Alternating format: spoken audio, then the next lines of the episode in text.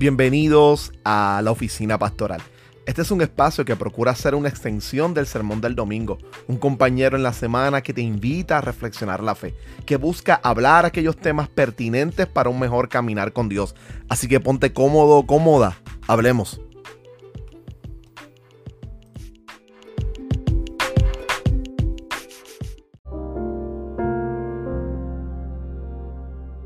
Bienvenidos a un programa más de la Oficina Pastoral. Es Juan José quien te habla. Continuamos en nuestra iglesia con la serie de sermones titulada ¿Quién es Dios? Y hemos estado explorando un poco el tema sobre las características de Dios. Más recientemente hemos mirado este, un acercamiento principal al aspecto del amor de Dios. Este es uno de los temas más importantes y más bellos de la Biblia. Está llena completa la escritura que de expresiones que hablan sobre el amor de Dios. Pero constantemente cuando llegan a la oficina pastoral hay personas que luchan con la idea de sentirse amadas por Dios. A veces llegan con heridas del pasado, con relaciones que han lastimado sus vidas y su capacidad de creer en alguien que les ama es difícil. Uno de los grandes problemas principales es priorizar la idea que el amor de Dios es similar o exactamente igual al nuestro. Y por lo tanto pareciera ser un amor débil. Muchas de las preguntas giran en torno a ¿qué tengo que hacer, pastor? Para que Dios me ame o para sentir que Dios me ame. O, pastor, ¿usted cree que ya Dios no me ama? ¿Cree que por lo que he hecho, en, específicamente en momentos donde están confesando pecados, cree que después de lo que he hecho Dios me continúa amando? ¿O se les hace difícil después de un sermón del amor de Dios creer que a pesar de lo que han hecho en su vida existe tal cosa como el amor de Dios? O a nivel más popular en nuestra sociedad, la manera de disminuir el impacto del amor de Dios y simplemente decir que Dios ama a personas que virtuosamente muestran ciertos caracteres de bondad o de corrección. Pero qué difícil se nos hace pintar tal vez a un asesino que ha cometido varios crímenes y que de alguna manera la gracia de Dios ha llegado a su vida y poder apuntar que aún a esa persona Dios la ama. Y es que el amor de Dios es uno de los temas que más abunda en la escritura, pero que más difíciles son de tratar a nivel teológico. Una de las cosas que nos ayuda un poco y que quisiera enseñarles, aunque sonara técnico hoy, es el hecho de que el amor de Dios en cierta manera es similar y parecido al nuestro, pero no es exactamente igual al nuestro. Y que uno de los peores errores que podemos cometer en la vida es pensar en que cada instancia en que la escritura habla sobre que Dios es amor, compararlo total y plenamente con nuestra experiencia de amar.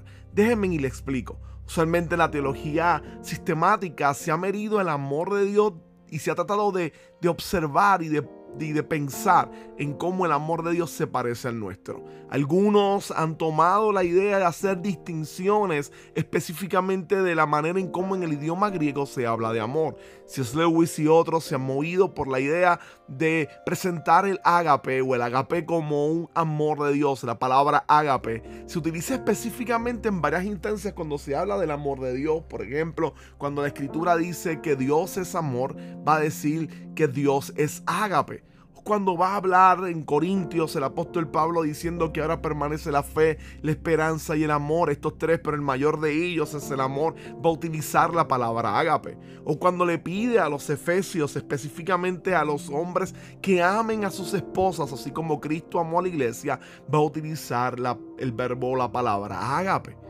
Ahora, esto llega a las personas eh, como C.S. Lewis y otros a pensar de que ágape es una palabra que la escritura va a utilizar únicamente para Dios y que las demás experiencias o expresiones del amor, este, storge o, o fileo o eros, son entonces experiencias que vive el ser humano. Ahora, eso no es que esté completamente mal, pero le falta un poco esencialmente a la escritura. Por ejemplo, cuando miramos la palabra del Señor, el apóstol Juan, el escritor de primera de Juan, dice que nos amemos los unos a los otros y va a utilizar este, una variante del verbo agape y decir en su texto, amémonos unos a los otros porque Dios es amor y todo el que ama es nacido de Dios Si no ama, no es nacido de Dios. Y esa idea de utilizar agape constantemente cuando después dice Dios es amor y vuelve a utilizar agape en todo su discurso, ha hecho que constantemente los teólogos se les se le vuelque un poco a la cabeza con relación a cómo, cómo entendemos el amor de Dios específicamente a nivel fenomenológico desde la experiencia humana. Cómo comprendemos el decir que Dios es amor desde nuestras propias experiencias. Y lo que podemos señalar cuando hablamos de algún tipo de atributo de Dios y lo tratamos de comparar con nosotros es buscar una correlación entre ambos. Y hay tres maneras de hablar de correlaciones. Una es lo que se conoce como unívoco. Y unívoco no es otra cosa que decir que ambas cosas son lo mismo. Por ejemplo, que el amor de Dios es exactamente igual que el amor humano.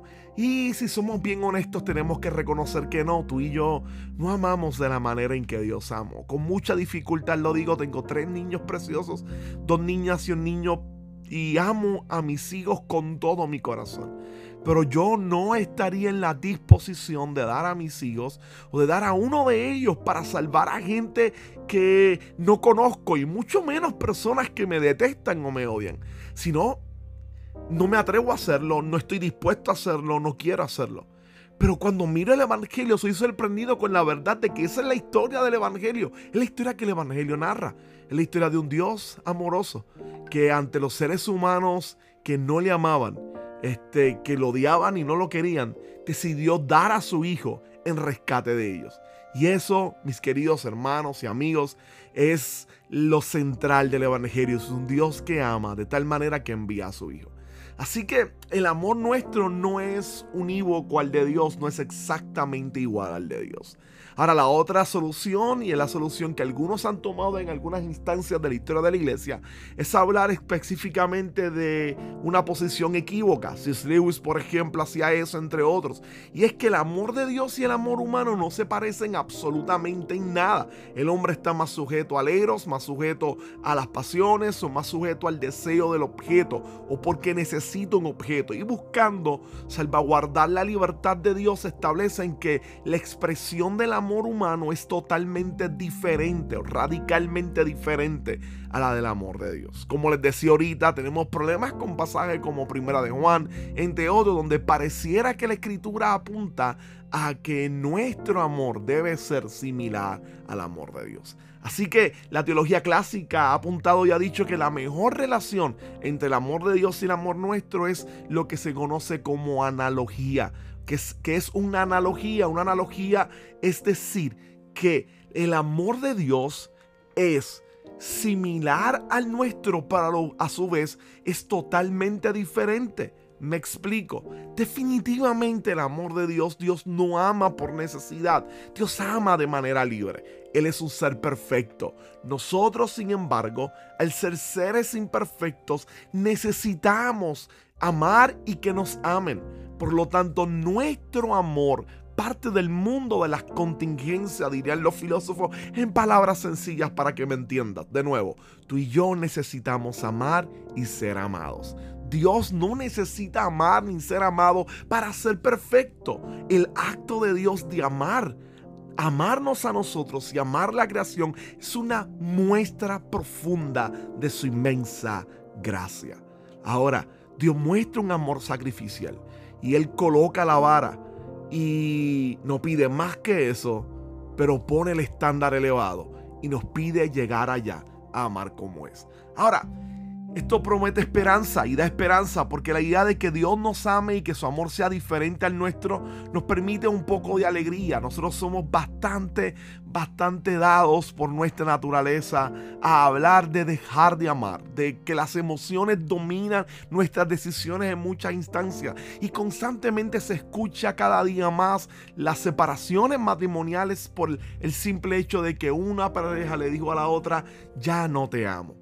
Pero la escritura nos va a decir que la decisión de Dios de amarlo es una decisión que Él ha tomado para siempre. Dios no cambia. no hay mudanza ni sombra de variación en Dios. Él decidió amarte y nada ni nadie nos podrá separar del amor de Dios. Ni lo alto, ni lo bajo, ni ninguna otra cosa creada.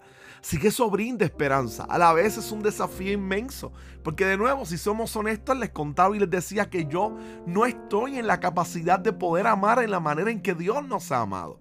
Pero ahí está la escritura diciendo que el amor que tengo que tener para mi prójimo y con otros debe ser un amor sacrificial.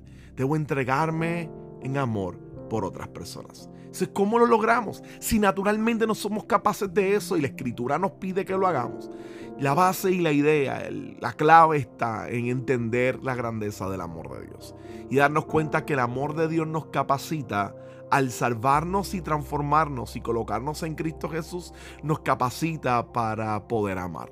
La nueva creación es el Dios que nos ha transformado y que nos ha hecho nuevos mediante la muerte y resurrección de su Hijo Jesucristo y que ha enviado a nuestros corazones el Espíritu de su Hijo y nos llena con ese amor inmenso, nos capacita, nos empodera para poder amar. Y tal vez nadie lo dice mejor que el apóstol Pablo en el libro o en su carta a los Efesios en el capítulo 3, en el capítulo 3 y específicamente en los versos 14 en adelante. Él dice, por esta razón me arrodillo delante del Padre y de quien recibe nombre toda familia en el cielo y en la tierra. Le pido que por medio del Espíritu y con el poder que procede de su gloriosa riqueza, y observe bien el verso 16, le pido que por medio del Espíritu y con el poder que procede de sus gloriosas riquezas, le fortalezca a ustedes en lo íntimo de su ser para que por la fe en Cristo habite en sus corazones. Así que Él está pidiendo que el Espíritu Santo los fortalezca para que Cristo habite en el corazón del creyente y que entonces, arraigados y cimentados en el amor de Cristo, podamos comprender junto con todos los santos cuán ancho, cuán largo, cuán alto y cuán profundo es el amor de Cristo, a fin de que conozcan ese amor que sobrepasa nuestro conocimiento, para que sean llenos de la plenitud de Dios. Así que Pablo está diciendo de alguna manera que ese amor que tal vez por nuestra finitud es imposible entender, conceptualmente o solo por el puro uso de la razón es posible conocerlo a nivel experiencial por la relación con el Espíritu Santo dentro de nosotros y por la obra que Cristo ha hecho en nuestros corazones. Al ser inundados con el amor de Dios y llenos con el Espíritu Santo, al ser hechos una nueva criatura, una nueva humanidad, ahora somos capacitados para poder amar. No porque salga de nuestras fuerzas, de, la, de, nuestra propia naturaleza, sino porque han sido impuestas sobrenaturalmente por la obra del Espíritu Santo en nuestros corazones. Así que quienes deberían amar a su prójimo, quienes deberían tener actos de justicia y misericordia con otros, son los creyentes, porque son los que Dios ha capacitado para poder amar a la manera en que Dios ama a la forma en cómo la escritura revela un Dios que ama sacrificialmente a otros simplemente por el acto de amar. Así que espero que esta reflexión haya llegado a tu corazón y que al mirar los pasajes bíblicos sobre el amor de Dios no te quedes solamente en Juan 3:16, te acerques a Efesios capítulo 3 verso 14 en adelante, te acerques a, pasajes grandes como en la carta de Romanos, mires principalmente toda la carta de primera de Juan que está apuntando principalmente a eso y que podamos caer de rodillas sorprendidos por la inmensidad del amor de Dios. Y al levantarnos sintamos la capacidad del Espíritu Santo en nuestros corazones para poder amar incluso a nuestros enemigos. Dios te bendiga. Esto es un episodio más de la oficina pastoral. Que el Señor te guarde.